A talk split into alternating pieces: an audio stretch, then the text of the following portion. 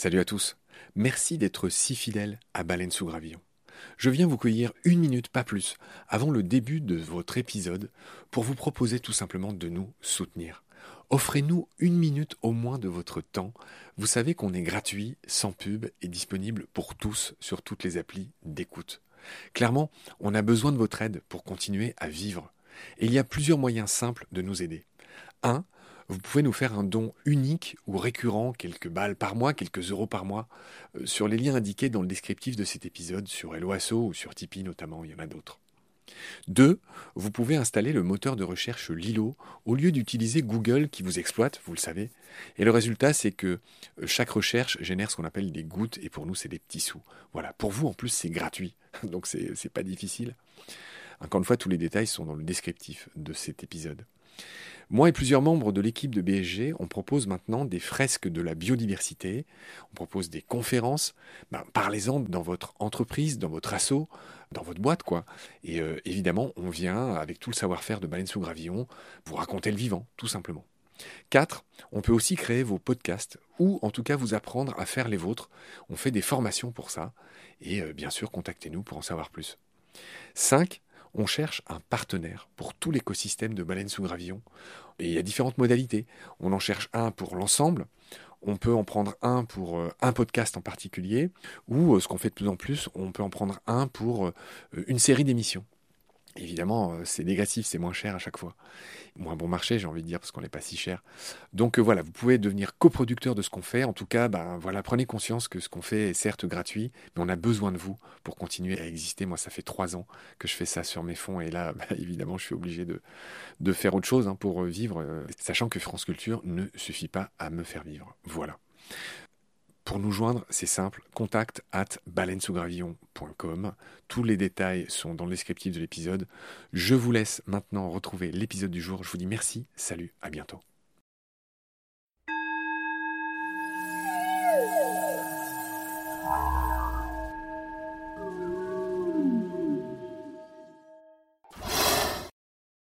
Salut Jean-Claude.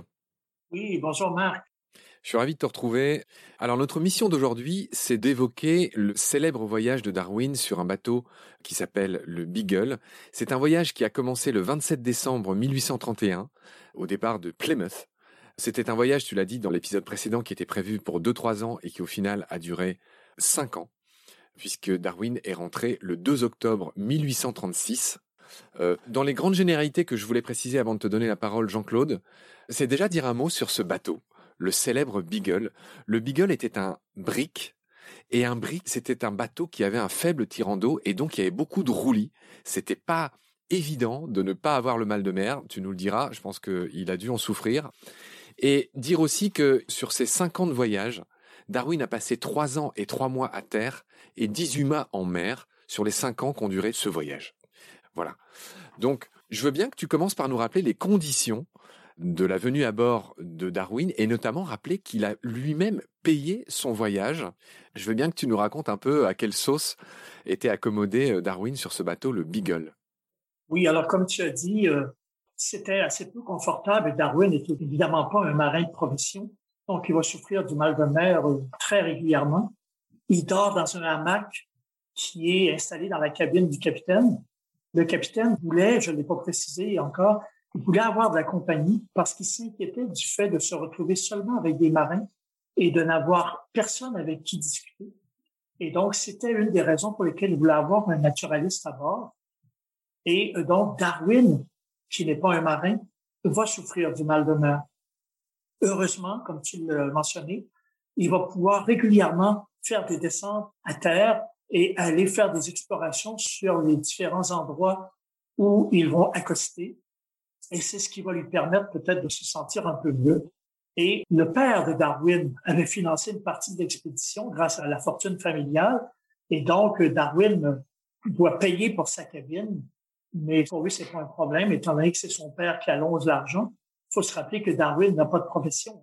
Il n'est pas devenu médecin et il n'est pas devenu non plus pasteur. Donc, ses revenus essentiellement sont ceux de son père.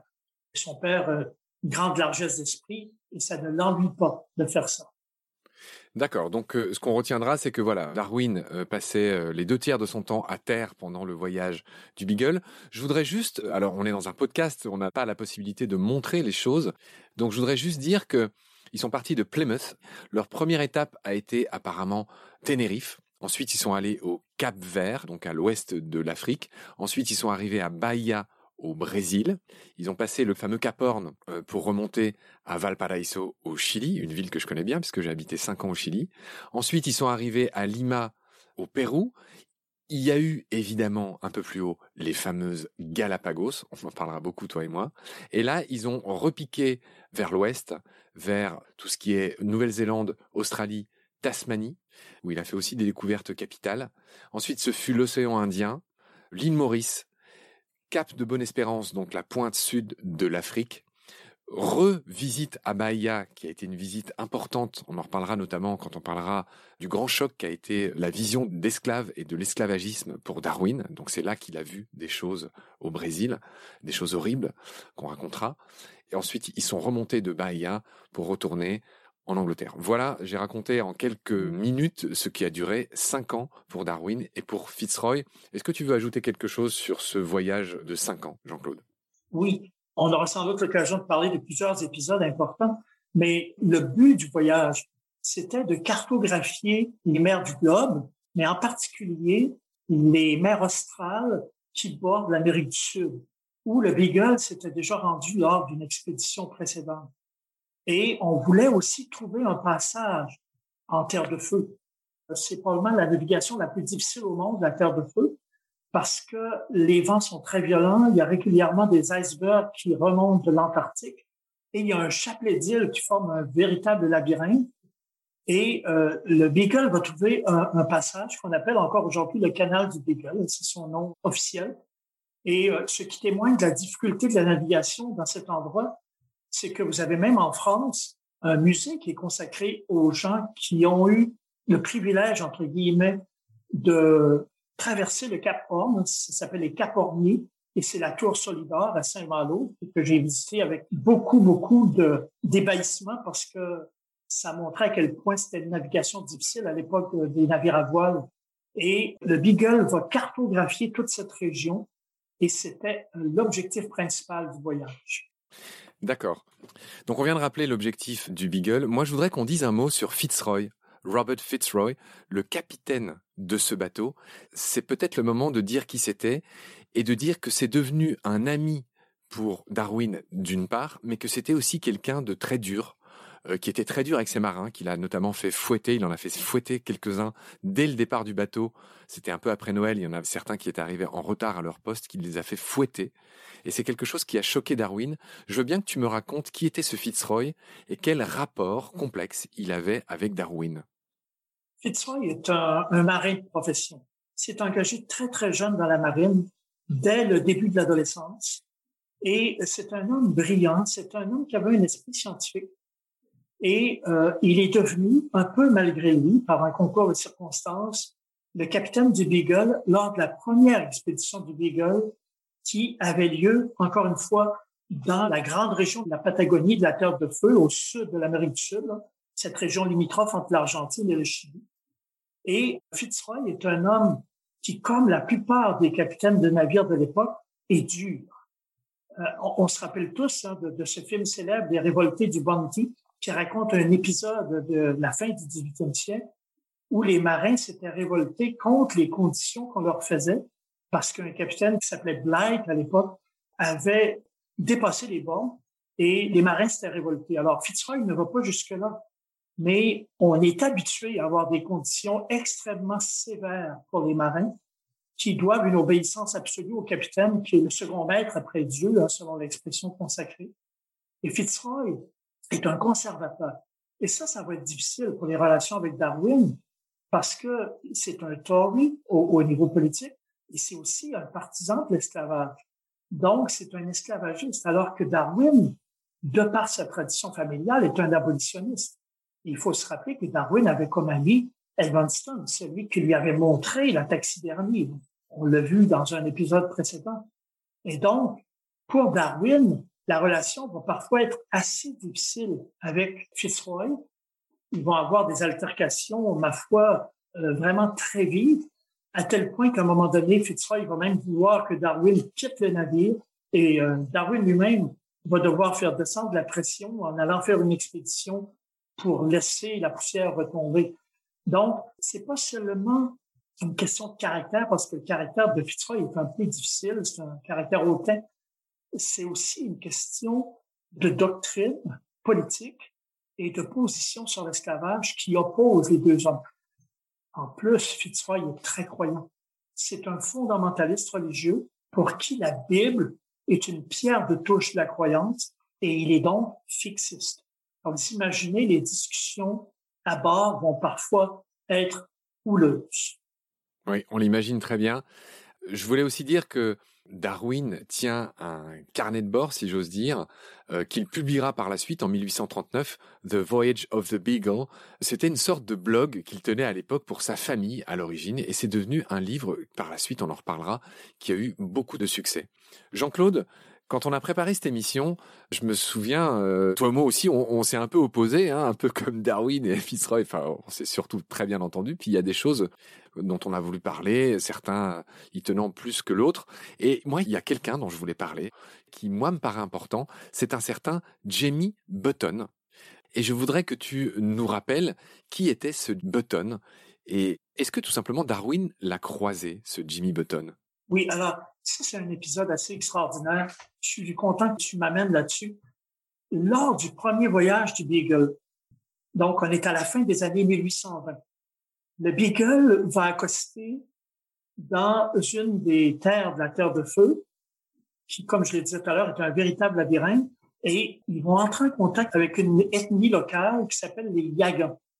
Évidemment, cette rencontre-là est un petit peu difficile pour les deux parties parce que tous les opposent.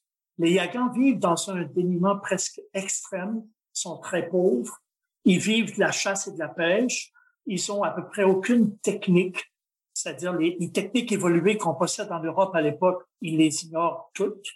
Et au début, ça va être un espèce de conflit. Ils vont voler, entre autres, une embarcation du Beagle que les gens du Beagle ne parviendront jamais à retrouver. Et à la suite d'une altercation, on va faire prisonnier quatre de ces Yagans. Et un de ces Yagans, euh, Fitzroy estime à l'époque qu'il a à peu près 14 ans, on va l'appeler Jimmy Button. On va lui donner un surnom parce qu'il est échangé euh, contre quelques boutons. Un button en anglais. Hein. Un bouton de nacre a été donné à sa famille. Son nom vient de là. Pour acheter Jamie Button, comme d'ailleurs on va appeler euh, la jeune femme un peu plus jeune Fuegia Basket parce qu'elle est échangée contre un panier d'osier. Alors donc, il y a quatre de ces Yagans qui vont être capturés et Fitzroy se met dans la tête de les ramener en Angleterre et de les civiliser à la manière des Anglais, de façon qu'ils apprennent la langue anglaise, les bonnes manières anglaises, qu'ils connaissent ce que c'est qu'une civilisation avancée. Dans sa tête à lui, la civilisation anglaise est la, la meilleure au monde, on le dit dans une émission antérieure, et il voudrait qu'ils reviennent ensuite pour évangéliser et cultiver en quelque sorte leurs congénères. C'est un projet un peu étrange, mais c'est un projet qui se comprend dans la mentalité très conservatrice de quelqu'un comme Fitzroy. Je vais me permettre de raconter la fin pour qu'on puisse euh, enchaîner. Jean-Claude, en fait, ils vont séjourner un certain temps en Angleterre. L'année d'après, et c'est l'année où il y a Darwin sur le bateau pour la nouvelle expédition du Beagle, celle qui nous intéresse, et donc il côtoie ce Jimmy Button, qui est ramené chez lui en terre de feu, et qui, dès qu'il est ramené, se débarrasse de ses vêtements et retourne à la vie sauvage. Et c'est ça, en résumé, tu as dit que c'était une belle histoire au début, moi aussi je trouve que c'est une belle histoire, qui est un peu triste, parce qu'il y en a un des quatre qui est mort, assez tôt dans cette histoire. Et puis voilà, ce, ce fameux Jamie Button, eh ben, il n'a pas cédé aux lumières de la dite civilisation, il a préféré revenir chez les siens pour y finir sa vie. Voilà, c'est un peu la conclusion que moi j'en tire. Qu'est-ce que tu en penses toi? La conclusion est tout à fait juste. J'ajouterais deux choses importantes. L'idée de Fitzroy est donc un échec complet parce que Button va retourner très très vite à son ancienne culture d'origine, celle des Yagans, et euh, il va oublier rapidement la langue anglaise, les bonnes manières anglaises, la culture anglaise et tout ce qu'on avait voulu lui enseigner. Et pour Fitzroy, c'est un échec. Pour Darwin, c'est un enseignement. Parce que Darwin en retient quelque chose de très, très important. Il va se rendre compte qu'en Angleterre, Jamie Burton avait été parfaitement capable d'apprendre la langue anglaise en quelques mois, d'apprendre les manières anglaises, d'apprendre la culture anglaise qui lui était pourtant totalement étrangère. Et ce que ça va lui enseigner, c'est que les humains sont presque perfectibles à l'infini. Il y a une variabilité chez les humains, comme dans les espèces animales ou chez les plantes, qui, et, c'est cette variabilité qui va euh, permettre le transformisme, qui va permettre les transformations et qui va être à la base de l'évolution. Tu fais bien de préciser ça, Jean-Claude. Effectivement, c'est très utile. Ça jette une lumière importante sur le travail de Darwin euh, par la suite. Je voudrais continuer à parler de cette expédition sur le Beagle et dire qu'il y a un autre moment important, euh, cher Jean-Claude. C'est le moment où Fitzroy offre à Darwin les Principles of Geology, euh, qui est un livre de Charles Lyell. Donc, explique-moi l'importance qu'a eu cet événement pour la suite des événements. Alors, Charles Lyell, c'est le géologue de l'Angleterre à l'époque. C'est le géologue le plus réputé, celui dont tout le monde s'arrache les livres. Et son ouvrage majeur, c'est les Principles of Geology, qui va paraître en trois tomes de 1830 à 1833. Le premier tome paraît en 1830 et Fitzroy, comme cadeau de bienvenue, l'offre à Darwin, qui va le dévorer littéralement. Et dans cet ouvrage, euh, Lyell défend ce dont on parlait dans un épisode précédent. Il défend l'uniformitarisme. Sa phrase fétiche, qu'il écrivait souvent en latin, c'est natura non facit saltum. La nature ne fait pas de saut. C'est-à-dire que elle progresse toujours de manière graduelle et les grandes catastrophes, oui, il y en a évidemment, mais ce ne sont pas elles qui sont significatives. Ce qu'on appelle catastrophe, je le précise juste très vite, ce sont les tremblements de terre, c'est le volcanisme dont on pensait qu'il était responsable de la, forme de, la Terre. Mais ce que dit Lyell, comme tu l'as dit, c'est que, en fait, la géologie, c'est aussi et surtout des petits processus graduels au fil du temps. C'est ce que tu viens de dire. Absolument. Et Darwin va retenir cette leçon qui va l'opposer, évidemment, au catastrophisme de Cuvier lorsqu'il va l'appliquer à la biologie. Darwin va l'appeler le gradualisme. Il va dire ce sont les petites accumulations successives qui, ajoutées les unes aux autres, finissent par donner de nouvelles espèces. Donc, Darwin va être un gradualiste, c'est-à-dire qu'il va appliquer en biologie le principe de l'uniformitarisme et durant le voyage, Darwin va recevoir le tome 2 des Principles of Geology qui paraissent en 1832 et là aussi, il va le dévorer et il va devenir un excellent géologue grâce à la formation qu'il avait reçue de Sedgwick, dont on a déjà parlé, mais aussi grâce aux deux ouvrages de Lyell qui vont devenir sa Bible géologique. Alors, pendant son voyage, Darwin euh, fait des observations qui lui permettent de vérifier ce que dit Lyell. Il me semble qu'il a vu au Cap Vert des formations blanches, des fragments de coraux en haut d'une montagne qui devait être un volcan. Et puis, il a aussi confirmé le processus de formation des atolls. Il a compris que c'était des cônes volcaniques et il a vu ça aux îles Coco, si j'ai bien lu. Oui, tout à fait. Darwin va devenir tellement compétent en géologie qu'il va même corriger son maître Lyell, celui qui l'inspire, et il va montrer que la formation des atolls de corail n'est pas celle que Lyell avait expliquée dans ses ouvrages. Il va montrer qu'un atoll de corail, on se rappelle qu'un atoll, c'est un demi-cercle qui euh, se forme à la surface de la mer et qui devient une espèce d'île et à l'intérieur duquel il y a souvent un lagon. Et Darwin va montrer que c'est le cône souvent d'une montagne sous-marine ou d'un volcan sur lequel des accumulations de coraux se forment à une certaine profondeur parce que les coraux ne peuvent pas vivre à une profondeur qui dépasse 80 mètres parce qu'ils ont besoin d'un peu de lumière du soleil. Et donc, entre 20 et 80 mètres à peu près, s'accumulent les coraux et c'est ça qui va former le lagon. Et euh, l'aïeul, Bon Prince, lors du retour de Darwin en Angleterre, va reconnaître que la théorie de Darwin qui avait observé sur place euh, la formation des coraux et des atolls, va reconnaître donc que Darwin a raison et euh, il va, euh, avec beaucoup de fair play, dire qu'il s'était trompé. Oui, ce fair play est la caractéristique non seulement de Darwin, on aura l'occasion d'y revenir, notamment envers le co-découvreur, on l'oublie souvent, de la théorie de l'évolution qui s'appelle Alfred Russel Wallace. On en reparlera dans un épisode futur avec toi. Mais Darwin était aussi un homme d'une immense intégrité, pas seulement intellectuelle, c'était quelqu'un, voilà, qui avait beaucoup de respect pour les autres. Et il l'a montré tout au long de sa vie, notamment c'est ce que tu viens de dire vis-à-vis d'un de ses mentors, là avec lequel il allait devenir très ami. On a fini cette première partie qui concernait le voyage du Beagle. Cher Jean-Claude, je te retrouve avec beaucoup de plaisir pour la suite de ce voyage qui est le grand œuvre, le grand moment de la vie de Darwin, ce qui lui a permis d'ébaucher sa fameuse théorie de l'évolution. Je te remercie beaucoup Jean-Claude, à très vite pour la suite. Alors j'ai très hâte, alors à la prochaine.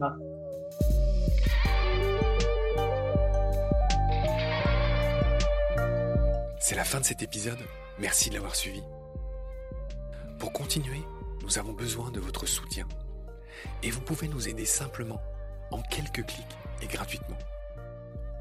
Il suffit par exemple d'utiliser le moteur de recherche solidaire Lilo. Ainsi, chacune de vos recherches sur Internet générera des gouttes qui seront reversées au projet de votre choix, comme Baleine sous gravillon par exemple. Vous pouvez par ailleurs vous abonner à nos podcasts comme d'habitude, partager les liens, devenir adhérent de l'association BSG ou encore faire un don sur Helloasso ou sur Tipeee. Grand merci par avance. Je remercie tous mes équipiers pour leur aide précieuse. Je vous retrouve bientôt pour de nouveaux épisodes. Et d'ici là, prenez soin de vous et de ce qu'il y a autour de vous. Merci. À bientôt.